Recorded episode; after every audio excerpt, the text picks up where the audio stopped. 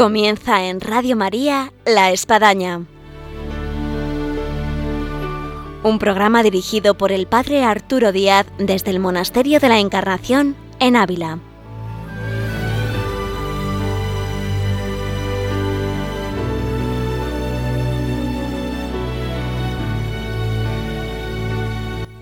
Hola, buenos días. Les habla el Padre Arturo Díaz.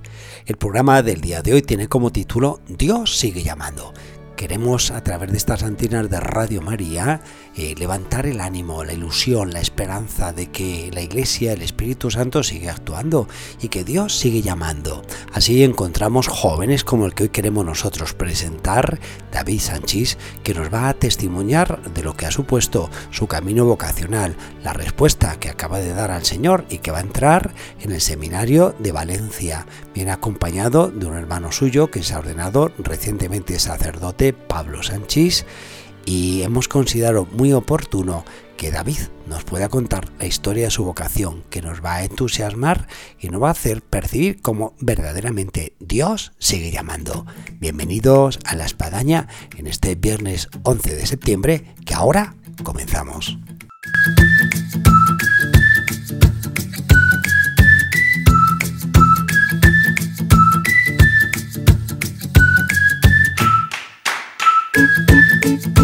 Hola, buenos días, David. Buenos días, Pedro Arturo. Tenemos con nosotros en la espadaña en esta mañana hoy de viernes a David Sánchez, que además tengo que decir antes de que tú hables y te presentes, David, que eh, no hace mucho tiempo atrás tuvimos otro Pablo Sánchez, que es su hermano, que es sacerdote, que se ha ordenado hace cosa de, un año y poco, y ahora tenemos aquí a su hermano, que además es mayor, en este caso David es mayor que, que Pablo, que va a entrar en el seminario de Valencia. Así que buenos días, preséntate David a nuestros oyentes. Muy buenos días, pues eh, como ha dicho el padre Arturo, soy hermano de Pablo Sánchez. Eh, yo he estudiado periodismo en la Universidad de Navarra, he hecho el doctorado también, lo terminé en diciembre de 2019. ¿De qué ha sido el doctorado, David? Pues ha sido de redacción periodística, problemas a la hora de enseñar retos y dificultades a la hora de enseñar a escribir y a escribir periodismo en concreto a las generaciones que nos llegan a la universidad. muy interesante, muy práctico. Sí, ahí entro en cuestiones también del contexto cultural, de consumo de información, de Internet, que impide a veces la reflexión, estar pendiente de lo que pasa, falta de cultura general, que impide comprender el mundo, y todo esto a la hora de ver la realidad, saber qué pasa y luego saber contarlo, que en el fondo la redacción periodística es un poco todo este proceso, pues influye mucho, ¿no? aunque este no es nuestro tema de este programa, pero vamos a hacer un paréntesis que quizás viene muy bien.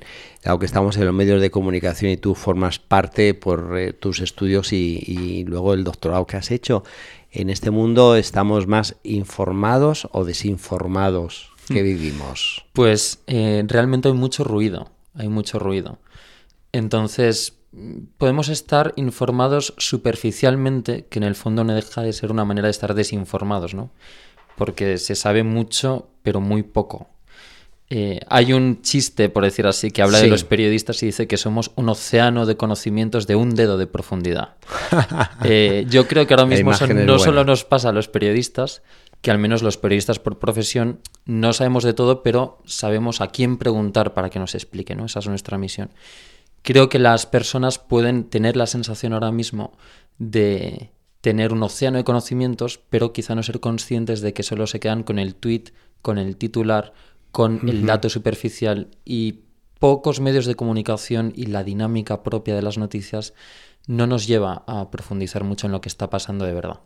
Este es un tema que valdría la pena abordar eh, en uno o dos programas de la espadaña, pero el tema que quisiéramos tocar porque eh, David ha venido con su hermano sacerdote Pablo que eh, ha sido un chico que ha venido mucho por el Monasterio de la Encarnación y venía aquí pues en el sentimiento de decir tengo que celebrar misa donde bueno he ido curtiendo mi vocación y con la noticia que traía su hermano que le tenemos aquí a David que va a entrar eh, al seminario podemos decir que la vocación es contagiosa la vocación es contagiosa Mm, eso seguro, desde luego, porque una, es, es, una cadena de síes, ¿no? Hablábamos con las hermanas ayer y es eso, es una cadena de sí, es un sí lleva a otro sí al Señor, ¿no? Y luego yo creo que el Señor llama mucho. Y esto nos tiene que hacer pensar, ¿eh? porque a veces cuando estamos deshojando la margarita de la vocación, el sí, no, sí, no, eh, quizás nos centramos mucho en uno mismo y, y no te das cuenta de la repercusión que tiene tu sí. Efectivamente. Por eso es muy importante y a mí me ha ayudado mucho también tener sacerdotes de referencia que te muestren la belleza de una vida entregada al Señor, de un sí, el fruto que da. Ujú. Porque si piensas que eres tú y ya está y no sabes eso, qué vida es y, y qué fruto va a dar, y ver la belleza de una vida entregada al Señor en el sacerdocio, es fundamental para tú poder dar ese paso. Sin decir nombres para no poner en compromiso a nadie, pero de- dentro de estos sacerdotes, ¿qué aspecto quizás tú destacarías que, que te contagió en el sí? Yo he tenido algunos sacerdotes que para mí han sido referencia y aspectos que me contagian del sí, ¿no? Pues desde luego sacerdotes, primero, que los ves enamorados del Señor. Sacerdotes sin complejos que son sacerdotes de cuerpo entero, ¿no? Sacerdotes que los ves vestidos de sacerdotes celebrando misa como sacerdotes sin prisa para rezar. Sacerdotes que están con la gente cercanos, con los jóvenes, con los enfermos, con los que lo necesitan. Ver esa vida entregada y la alegría que esa vida da, eso ha sido muy importante para mí. Eh, yendo a la raíz, ¿tú dónde sientes que tienes esa raíz que hoy en día hace que des el paso al seminario? Em, el origen de mi vocación, quizá eh, le puedo hablar un poco del origen remoto, un poco del contexto Sí, lógico, familiar, lógico. ¿no? Vámonos a raíces profundas, de Claro. esas que hay que escarbar para Claro, encontrarlas. claro, es que yo no era muy consciente, pero últimamente pensando, digo, bueno, yo en mi casa de, de niño encendía una vela. ¿Cuántos hermanos sois? Somos. Siete. Siete chicos, todo. Pues me imagino. Es Mi madre ahora está disfrutando con las nietas lo que no ha podido disfrutar con los hijos. Con los hijos ha tenido que pelear, ¿no? No, también ha disfrutado. Somos buenos, somos buenos. Algo de guerra hemos dado, no lo vamos a negar, pero, Ya, ya, ya. pero somos buenos. Eh, entonces, siete hermanos, todos chicos. Mis padres eh, han sido del camino neocatecumenal toda la vida, nos han transmitido la fe en la familia. Y yo recuerdo de pequeño, por ejemplo, rezando el rosario con uno de mis hermanos. Encendemos una velita y nos ponemos a rezar el rosario, ¿no? Entonces, un contexto de una familia cristiana que reza, eso desde luego es eh, el, el caldo de cultivo para las vocaciones. Sí. Yo viendo ahora a mi hermano pequeño sacerdote, viendo mi vocación al sacerdocio ahora, pienso que mi familia tiene gran parte de la culpa, de la dichosa culpa, bendita culpa de estas vocaciones. ¿no? Y luego ya más en concreto, recuerdo en un camino de Santiago en 2010, donde caminando, pues un sacerdote, es que eso es importante, ¿no? Que los sacerdotes vean y te interpelen, ¿no? Y a mí un sacerdote me interpeló, me dijo, oye, ¿nunca has pensado? Y yo la verdad es que, pues, pues quizás sí lo había pensado, ¿no? Vi que en ese momento, hablando con ese sacerdote, eh, descubría que había una pequeña llama en aquel momento dentro de mí, porque desde luego no era una idea que, que rechazar en absoluto, pero yo acababa de empezar la carrera. Llevaba un año en la Universidad de Navarra, me había conseguido una beca con mis notas, era un chico perfecto, por decir así, ¿no? Me había hecho a mí mismo. Sí. y, y renunciar a todo lo que yo había conseguido por plantearme la vocación sacerdotal, eh, yo creo que ni siquiera me lo llegué a plantear en serio. Dije, soy ahora mismo incapaz ni de plantearme el dejarlo. No fue decido dejarlo o no dejarlo, fue decido no planteármelo, ¿no? Pero sabía que estaba ahí. Y ha tenido que pasar tiempo, Mm, Pues 10 años. 10 años, hasta que al final esto Y David, este tiempo transcurrido de 10 años de lo que pudo ser ese flechazo inicial de la vocación, eh, al día de hoy, ¿tú, tú cómo lo, lo- lo has ido alimentando, cultivando para poder dar hoy el paso al seminario? Efectivamente. em, yo nunca había pensado en cultivar este, esta primera llamada, ¿no? Sino había pensado en vivir cerca del Señor.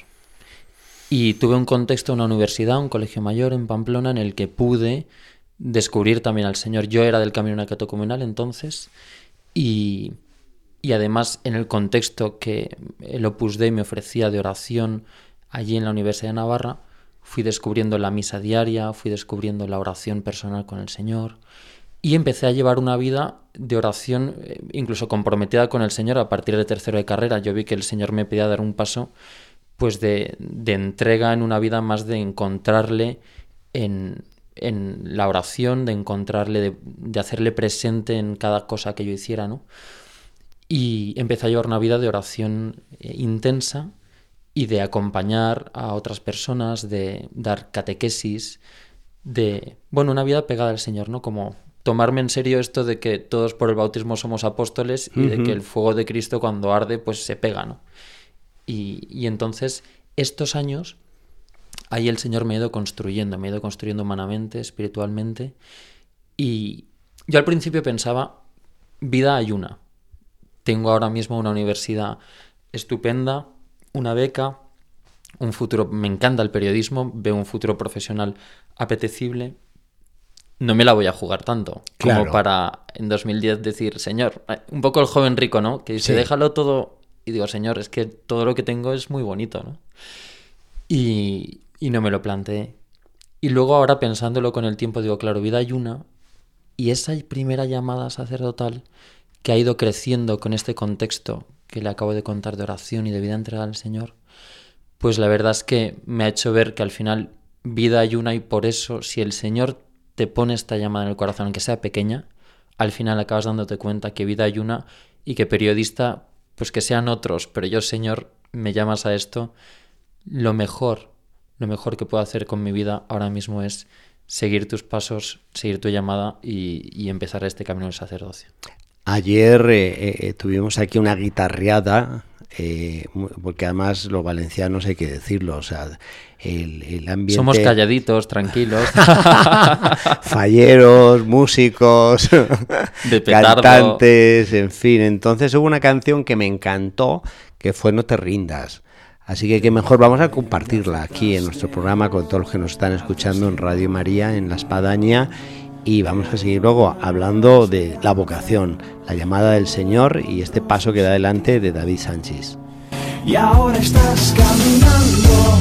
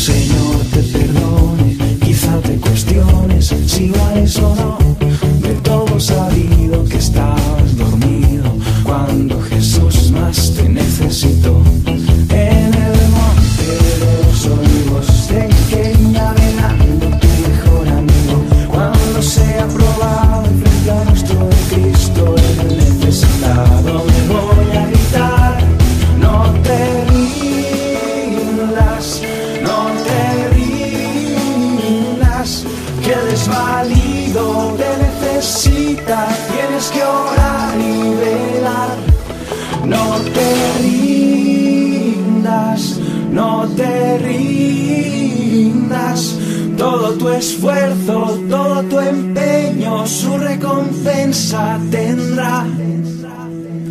Todas las luces que ciegan parecen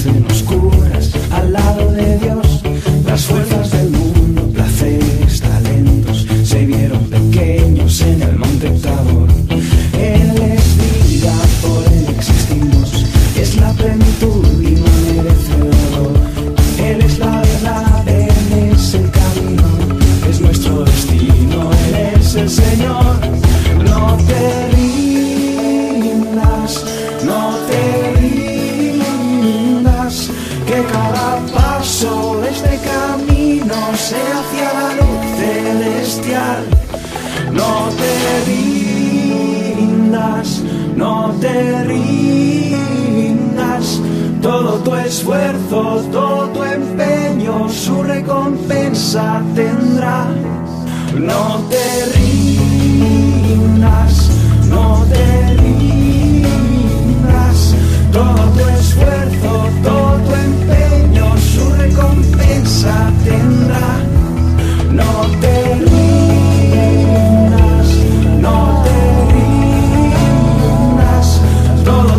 tu esfuerzo,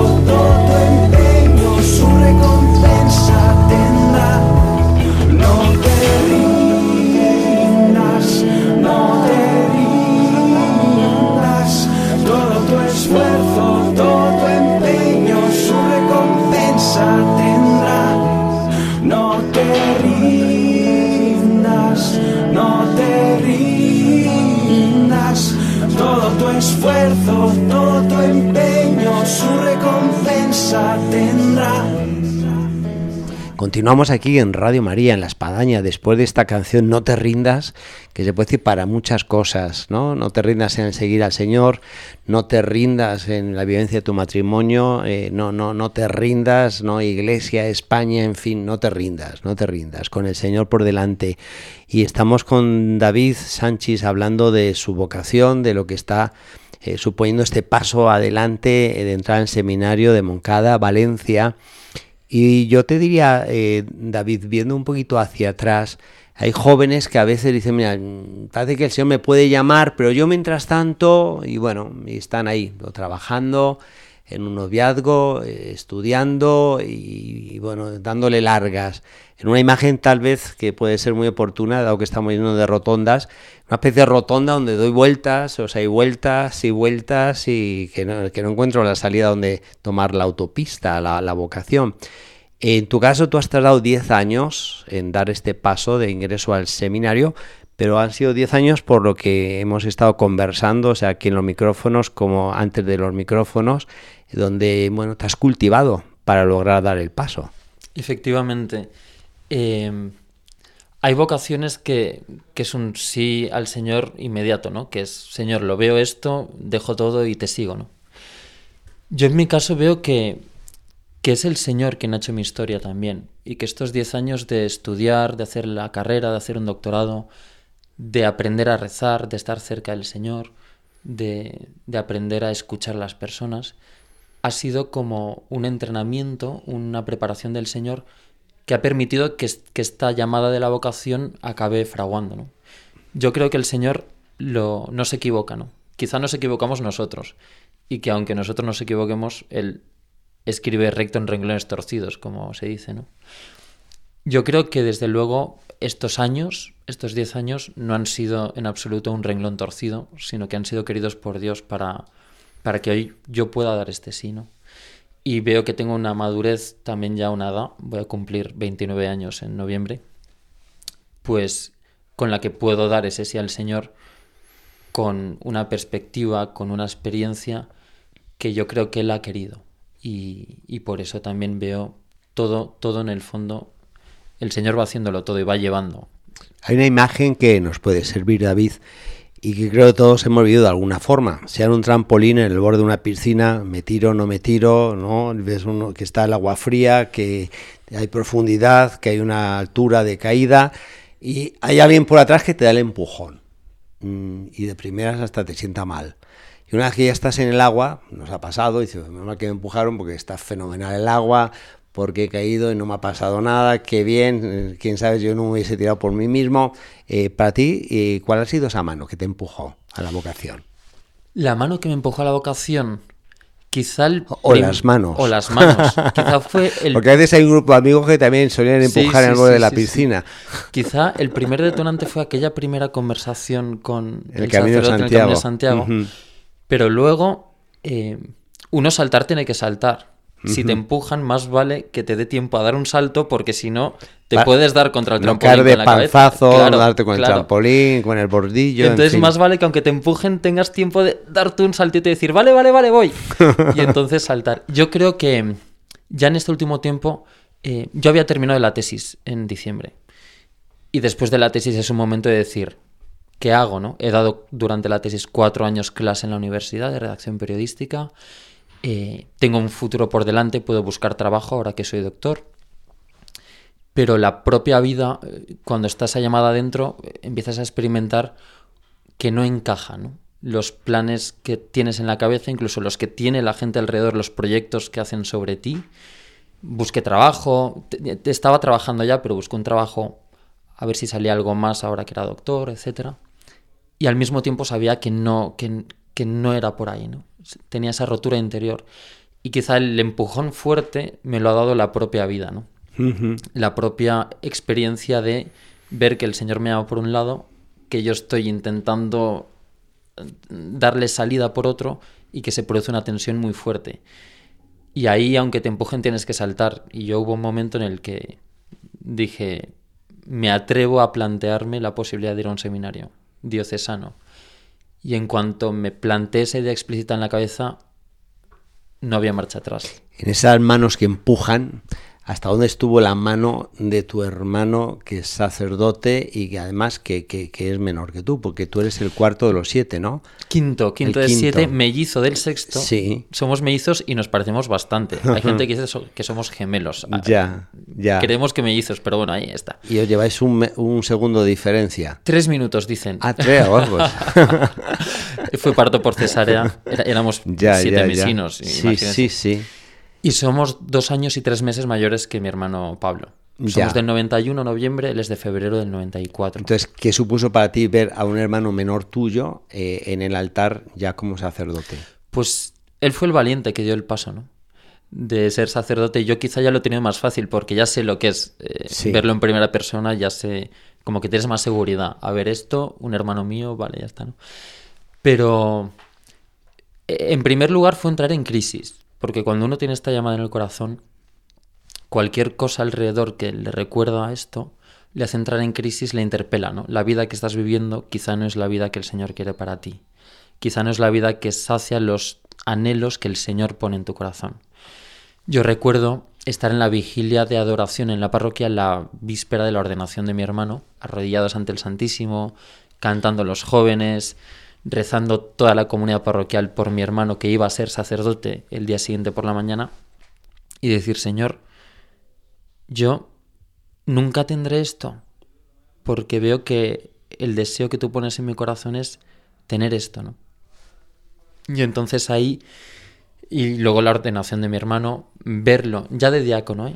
acompañarlo a visitar a algunos enfermos amigos, vecinos, eh, verlo, el, cuidado por los pobres, por los necesitados, luego de sacerdote, su vida administrando los sacramentos, en, la celebración de la Eucaristía, en la predicación, pues es, es un ejemplo muy cercano que te interpela. Dice, Señor, claramente veo que tú pones esto mismo en mi corazón. Sí.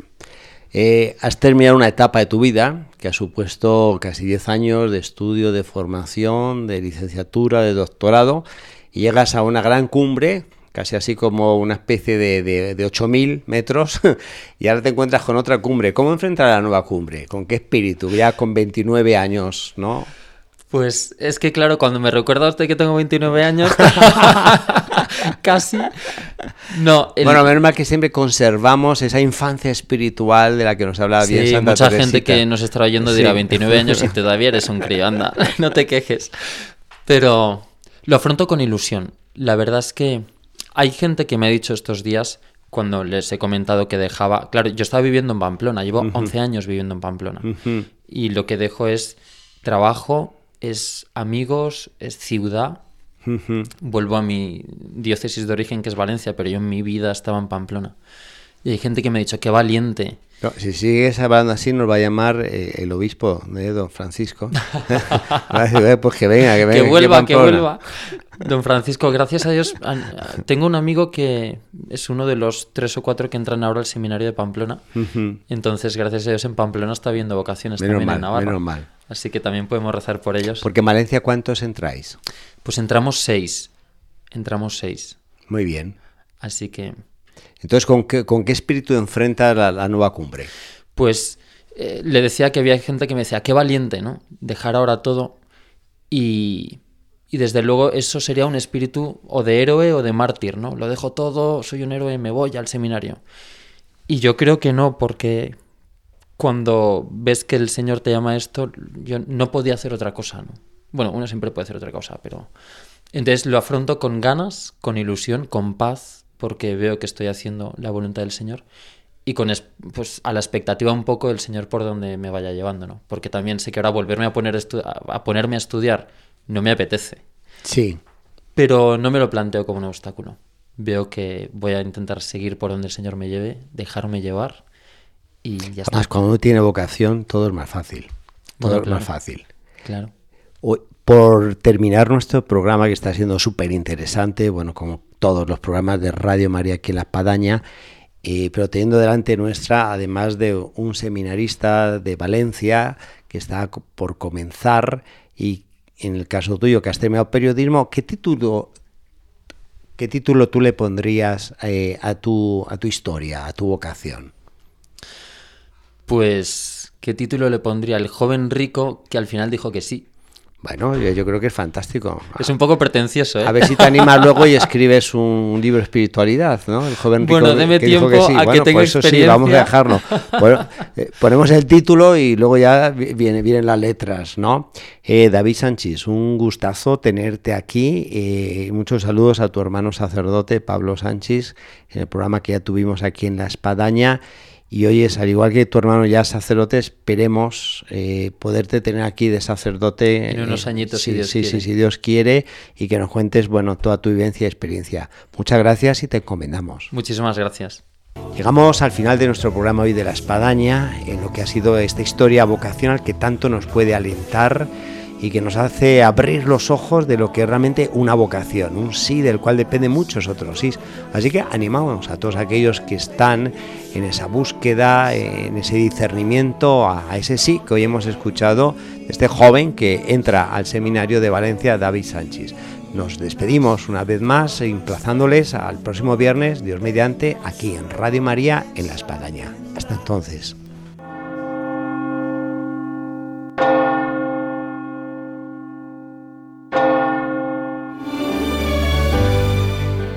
Han escuchado en Radio María La Espadaña, un programa que dirige el Padre Arturo Díaz desde el Monasterio de la Encarnación en Ávila.